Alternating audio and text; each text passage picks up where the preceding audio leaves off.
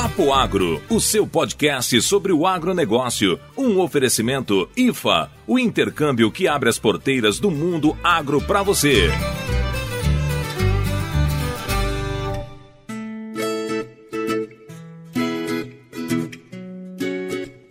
Alô, galerinha do Papo Agro, aqui é a Lorena falando direto do Goiás. E hoje a gente tem um papo bacana. Fala aí, José. Isso, aqui quem fala é o José Neto. Nós tá falando aqui de Colômbia nos Estados Unidos e hoje a gente vai falar de um assunto que é bastante legal, que a gente gosta de conversar e que ao mesmo tempo nos incomoda um pouco, que é sobre tecnologia de aplicação. A gente estava aqui num papo gravando um episódio que o Vitor participou e que vai participar desse também, para falar sobre resistência de herbicidas e a gente decidiu, vamos fazer? Vamos gravar sobre as nossas dores em relação à tecnologia de aplicação? E eles toparam e a gente tá aqui fazendo essa besteira de gravar com vocês. Então, Vitor, como é que é? Tá animado? Opa, Neto, opa, Laura, estou mega animado aqui, gente. Vamos falar um pouquinho aí de tecnologia de aplicação. Acho que é um papo meio descontraído, então não vão exigir detalhes, pessoal. Vamos lá. Eu tô aqui no, em Campo Grande, no Mato Grosso do Sul, justamente para participar do Sintag, né, que é o Simpósio Internacional de Tecnologia de Aplicação. É, o Sintag já é um evento que ocorre aqui no, no Brasil e costuma ocorrer aqui, no, principalmente no Brasil, mas já ocorreu em alguns países da América do Sul e começou desde 96, 1996. E tá aí sempre trazendo aí a discussões, né? É, internacional porque vem muita gente de fora para cá. Dos anos aí de 2010 para cá já tem vindo bastante pessoal dos Estados Unidos. Agora 2016 já começou a aparecer o pessoal da China aí para discutir com a gente e o pessoal da América do Sul aí sempre esteve aí com a gente também participando desse simpósio aí. O evento é anual, Vitor? Ele é bianual, né? E costuma ocorrer em setembro aí, começo de setembro. Legal, então se você, ouvinte, tem interesse em participar de um evento que fala basicamente sobre tecnologia de aplicação e traz muita novidade, Sintag é o seu evento, uma vez a cada dois anos. Muito bem, antes da gente começar o papo, eu queria lembrar vocês que a gente faz parte da primeira rede de podcasts do agro, chamada Agrocast, que é o quê? É uma junção de outros, de vários podcasts que falam com a temática do agro, pra gente poder ter uma plataforma única de distribuição de conteúdo. Então você pode ouvir tanto o Papo Agro quanto os outros componentes do Agrocast visitando redeagrocast.com.br ou encontrando o Agrocast no seu aplicativo favorito de podcasts. Vai lá, ouve a gente, ouve os outros colegas que estão fazendo bom conteúdo sobre o agronegócio. E se você, querido ouvinte, tem vontade de passar por uma experiência como eu já passei, como o Neto tá passando e como o Vitor vai passar, que é ir pro exterior e poder conviver com americanos, basicamente, a turma aí dos Estados Unidos, trabalhar em fazendas com boi, com hortifruti, com grãos, a IFA, que é o nosso patrocinador desse episódio, tem a solução para os seus problemas. É isso mesmo. Entra lá no site da IFA, que a gente vai deixar aqui embaixo, e vê o depoimento da turma, entre em contato com eles, que eles conseguem facilitar a sua ida para os Estados Unidos para ter essa experiência super legal. Muito bem. Se quiserem encontrar a gente nas redes sociais, é Papo Agro Podcast no Instagram e nas outras redes sociais é Papo Agro. E para encontrar a gente no seu aplicativo predileto, escreve Papo Agro separado e você vai encontrar a gente lá. Se tiver qualquer dificuldade, vai lá no Instagram, chama a gente, vejam os nossos destaques e você vai encontrar a maneira certa de encontrar a gente onde quer que você queira. Vamos falar de, de tecnologia de aplicação, moçada. Bora!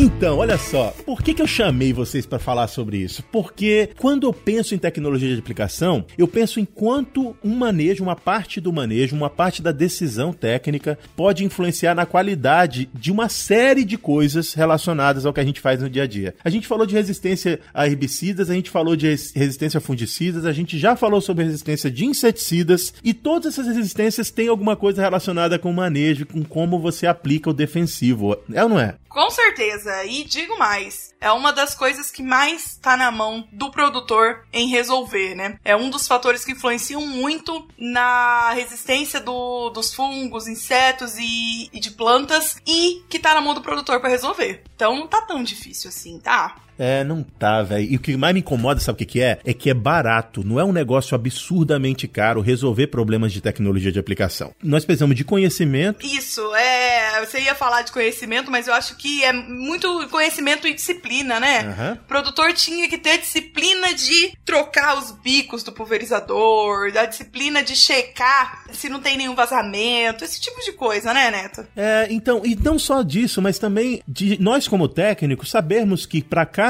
situação nós precisamos ajustar, porque é muito fácil você chegar na propriedade e dizer, olha, aplica com 100 litros de, de calda se for uma aplicação tratorizada e faz a e usa o bico leque duplo. Pronto, porque é isso, a, a receita que está sendo dada pro produtor, na, basicamente é essa. E isso é um erro nosso também. Não é só do produtor, o produtor também, mas nós como técnicos recomendantes precisamos entender que cada situação de pulverização é uma situação diferente que requer um ajuste mínimo para você poder fazer a eficiência do produto ser atingida no seu ponto máximo. E é assim, Neto. Algumas coisas é fácil de identificar no campo. Por exemplo, numa dessecação, numa aplicação para controle de erva daninha, você consegue enxergar onde está a falha da aplicação, né? E quando é inseto ou doença, que é um pouco mais difícil de identificar, né? Dificulta um pouco o trabalho da identificação e você não sabe se a aplicação que você fez de fato foi boa. Então eu acho que na hora de matar mato é o checkmate para saber se a aplicação tá ficando boa ou não, né? É verdade, bicho. E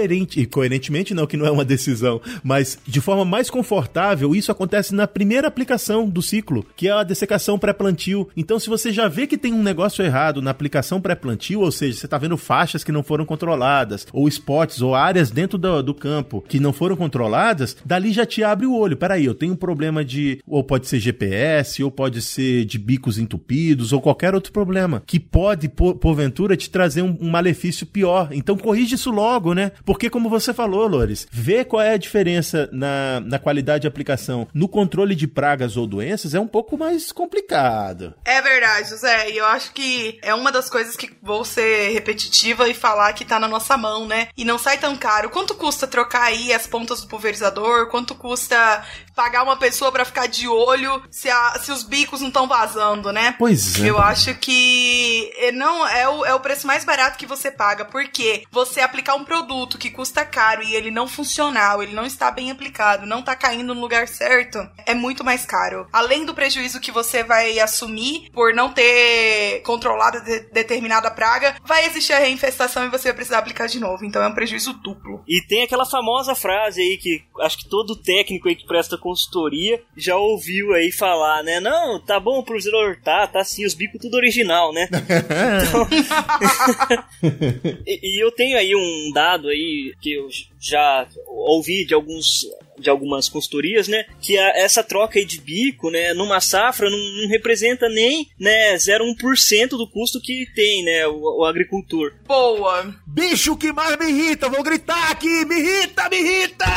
O cara tá, tá, tá, tá fazendo aplicação de um fungicida que por hectare custa 60, 70 reais. E ele tá aplicando em 200 hectares. Quando ele vai fazer a conta de 10% de área, ou de 5% da área, ou de 1% da área que ele não aplica por conta de um problema de, de bico, ele paga bico pra, pra safra inteira, bicho. Ele paga bico pro ano inteiro. Pior do que isso, é um, uma, um pulverizador que custou meio milhão de reais.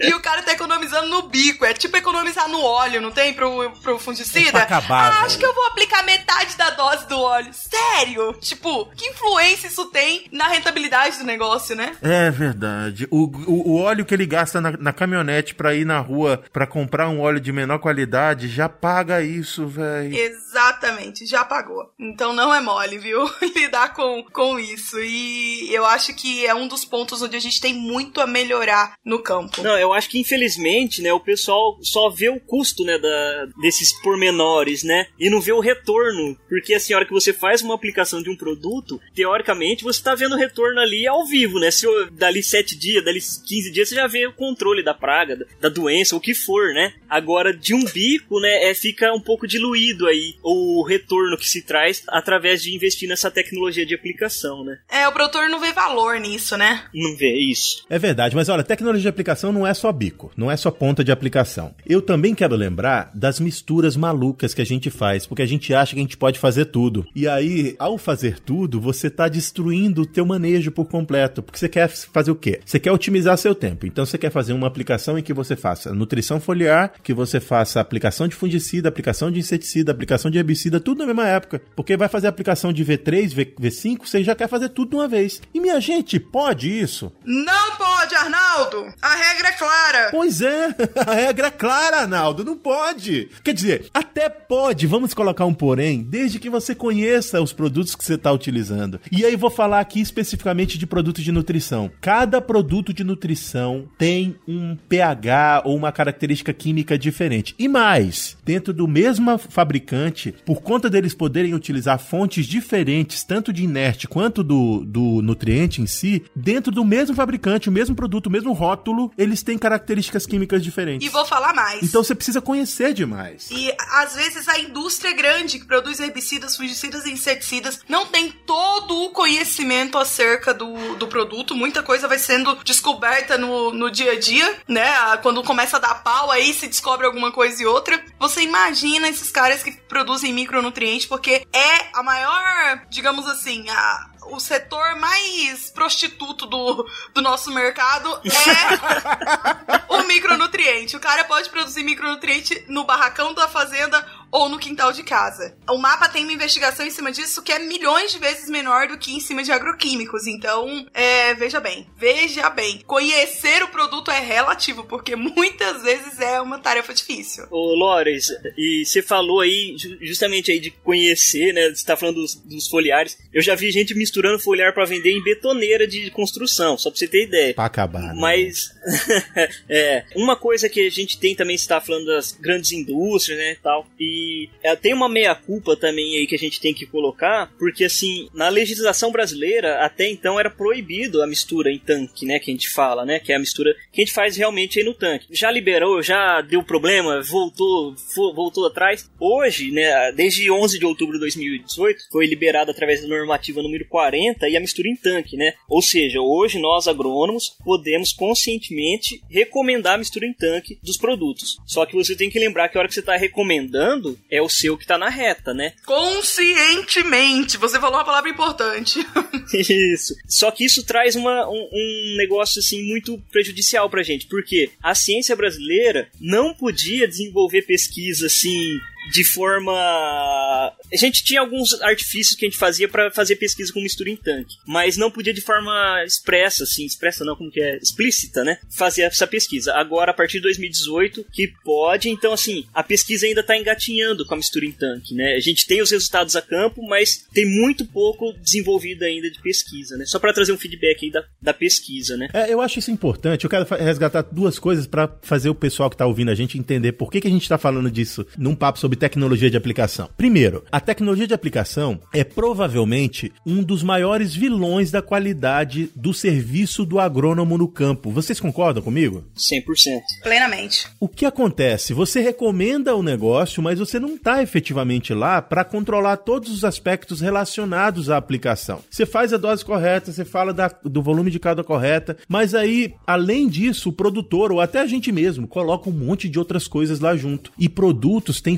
faixas, faixas de desempenho ótimo de pH, tem faixa de desempenho ótimo de temperatura, tem faixa de desempenho ótimo da época que você aplica dentro da cultura e tem principalmente uma interação química dentro do campo ou dentro do tanque que reflete no resultado final. Então, tudo isso é tecnologia de aplicação, porque não necessariamente é a, é a aplicação em si, mas é como você determina que o produto será aplicado. E assim, quem tá no campo já deve ter visto aquela famosa listinha de ordem de colocação dos produtos produtos no tanque, né? Aquela lá é famosa. Gente, aquela lista ela não garante de forma alguma que a aplicação vai estar tá ok se você seguir aquela ordem ali. Pode ser que minimize alguns problemas, mas toda vez que você mistura muitos produtos dentro de um, de um tanque, a chance de dar pau é grande. É, a listinha ali acaba ajudando bastante, porque se você não seguir a listinha, se a chance de dar pau seguindo é grande, se você não seguir então, meu filho já. Exato. é verdade.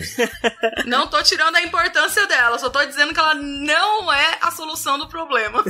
Eu queria resgatar um negócio que Lorena falou sobre as indústrias. A indústria de defensivo é muito, muito controlada pelo governo. Apesar dessa flexibilidade que aconteceu nos últimos meses, continua sendo muito controlada. O produtor de defensivo precisa saber muito sobre a molécula. O produtor de nutriente precisa só garantir que aquela concentração que ele vende está dentro da embalagem. O que, que, ele, que, que eu tô dizendo? Se o cara disse para você que o produto dele tem 10% de nitrogênio, ele só vai ser fiscalizado para determinar se aquele produto tem relativamente 10% ou não. Pode ser 9,5, pode ser 11, mas não pode ser muito longe daquilo que ele propôs no rótulo. De resto, inerte que ele usa, com a qualidade de água, qual é o pH, isso não é controlado por ninguém. É exato. E é aí que vem o problema. Exatamente. Criou esse mercado aí que muitas vezes você pega e são produtos que hoje não oneram tanto no custo do produtor, né? Não são tão caros quanto um defensivo, por exemplo. E aí você compromete a eficiência de um defensivo por causa de um produto como esse. E ao mesmo tempo, sabe o que, eu acho? É que a gente acaba comprometendo a qualidade do trabalho do agrônomo quando, em primeiro, não, no primeiro momento, o produtor não usa 100% da recomendação do agrônomo e no segundo momento, quando o agrônomo mesmo toma a decisão de fazer misturas ou de indicar a pulverização de um determinado produto na determinada condição sem necessariamente saber o que ele está fazendo. Porque isso queima. Uh, veja bem, quando um cidadãozinho lá fez uma aplicação que matou a soja do fulano ou que não controlou a doença, isso descredibiliza todo mundo, é ou não é? Com certeza. Você acaba sentindo na sua pele isso. Uhum, exatamente. E assim, o que que eu vejo? De novo, a gente vai tocar nesse assunto, mas muitas vezes a, o operacional ele se engalfinha e entra na frente do técnico, né? Então, assim, muitas vezes operacionalmente, a gente estava falando que Neto falou muito bem que tecnologia de aplicação não é só ponta, mas tecno e, e tecnologia de aplicação é também horário de aplicação, que não é um negócio tão difícil assim, mas que muitas vezes o cara não tem a quantidade de maquinário suficiente para a área que ele tá tocando e aí decide aplicar em horários inóspitos aí, né, que não vão trazer a eficiência que o produto precisa para aquele horário. A gente sabe das perdas aí de temperatura e tudo. Então, é outro problema. Eu, nós estamos aqui igual papo de bar, viu, moçada? Então, no, no, no, a gente não tem roteiro hoje. E a Lorena entrou num assunto que, pô, nem tinha pensado em lembrar e que é fantástico lembrar. O fato de você não ter uh, um número certo de equipamento para fazer você aplicar te permite pensar que é melhor você explorar horários que não são tão propícios para aplicação. E esse é um problema seríssimo que eu vivi na pele, que Lorena vive na pele, que eu não sei se Vitor tem uh, essa mesma experiência. É, um, um, um fator aí que a gente tem que levar em conta é que a mistura, né, em tanque, ela é necessária. A gente tem que fazer é, mistura, né? Independente se for aí, vamos supor, a mistura é qualquer produto que você colocar lá mais do que aquele que você está usando. Por exemplo, você pode usar um adjuvante, por exemplo, em um herbicida já é uma mistura, né? E aí você tem que prezar por aquelas condições ambientais que a gente na faculdade de agronomia é repetido toda vez na nossa cabeça, né? Temperatura de aplicação tem que ser menor que 30 graus Celsius, umidade do ar, é, umidade relativa do ar igual a 60, né, por cento e a velocidade do vento a 10 km por hora. Existe isso no Brasil? Olha, só se for dentro de uma estufa, porque é muito difícil se alcançar essas três condições é, certinho, né? E aí que entra os adjuvantes para ajudar a corrigir alguma coisa que escape dessa tríplice fatores aí que eu passei. É, Vitor, mas adjuvante não faz milagre, viu? Aplicação feita no meio-dia do sol rachando, nessa época que a temperatura do ar aqui, pelo menos no centro-oeste, tá igualzinho no deserto, não tem adjuvante no mundo, meu amigo, que faça essa aplicação ficar boa aí. É verdade. E aí o que vai acontecer? A culpa vai ser do agrônomo, a culpa vai ser do produto, do produto. mas a culpa nunca vai ser do operacional. Não, aí você piora mil vezes mais quando você tava aplicando um fungicida e aí não tava nessa, nessas, nessas condições que eu disse, né? E aí você fala, não, vamos colocar um cheirinho de piretroide aqui. Ah, mas e esse folharzinho? Vamos só um pouquinho, não vai fazer mal. Aí você tá desandando. O tal do cheirinho acaba com tudo, né? é, é verdade. E você sabe que, assim, para mudar o pH de uma solução, basta 1% da, do, do volume da, de, de alteração, ou meio por cento do volume de alteração. Você fala desses adjuvantes que usa meio por cento da cauda. Esses adjuvantes eles são fabricados para fazer uma adequação do volume de cauda e você usa meio por cento da cauda e você altera o pH e o pH influencia na qualidade do produto. E quem resolve fazer isso? O agricultor muitas vezes, mas também o, o agrônomo. Então, bicho, é muito complexo. Aplicar o produto, veja bem, qual é o objetivo da tecnologia da, da aplicação do produto? É você espalhar em quantidade uniforme, no tempo certo, no local certo, um produto para o controle de determinada praga. Anota isso aí, moçada. É isso que você quer quando você aplica. É colocar o produto no lugar certo na hora certa. Não é só aplicar, não é gastar 5 litros de determinado produto por hectare. Não é, não é. E vou falar, tem gente que tá no campo tão no automático que esquece qual é a função daquilo ali, entendeu? Eu tô aplicando, ah, aplica, aplica no V4, aplica no V8 no milho, aplica no, no limite do trator, aplica no, no V, no V, no V. Essas receitas de bolo fazem as pessoas ficarem no automático e esquecerem a real função do negócio. É verdade, eu fico,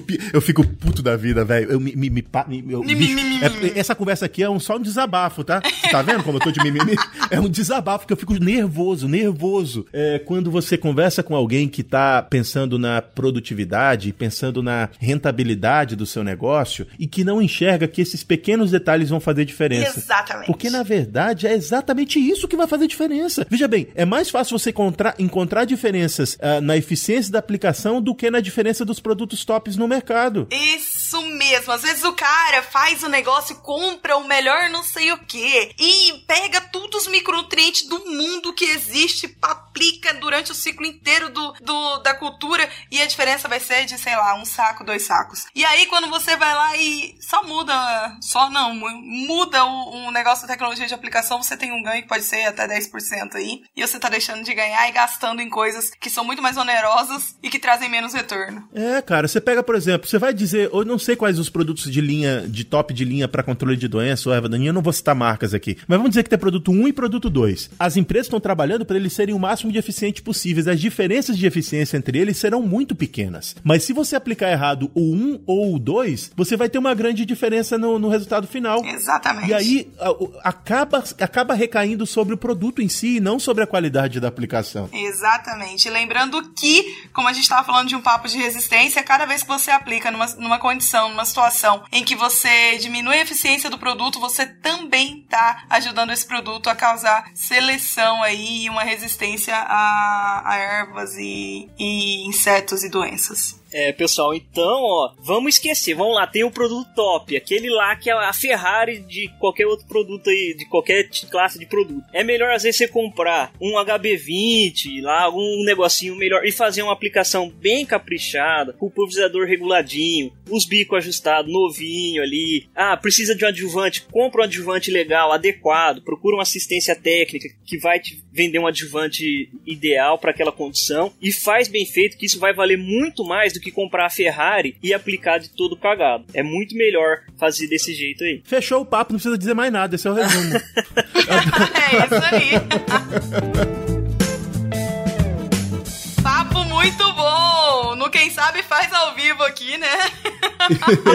isso, olha, quero fazer mais, quero fazer mais. É bacana isso, hein? Eu acho que a gente tinha que ter um quadro daqui pra frente. Chamava Quem Sabe faz ao vivo e esse vai ser o primeiro episódio do quadro. tá feito!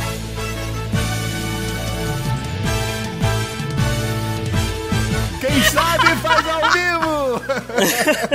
Vou gravar a vinheta. Quem sabe faz ao vivo no agro! É isso aí, turma. Obrigada pra quem ouviu a gente até aqui e uma arroba de abraço pra vocês. Um abraço pra quem é de abraço, beijo pra quem é de beijo, tchau! Olá pessoal, eu tiro sua roça do mato, sua lavoura melhora, tchau! Valeu!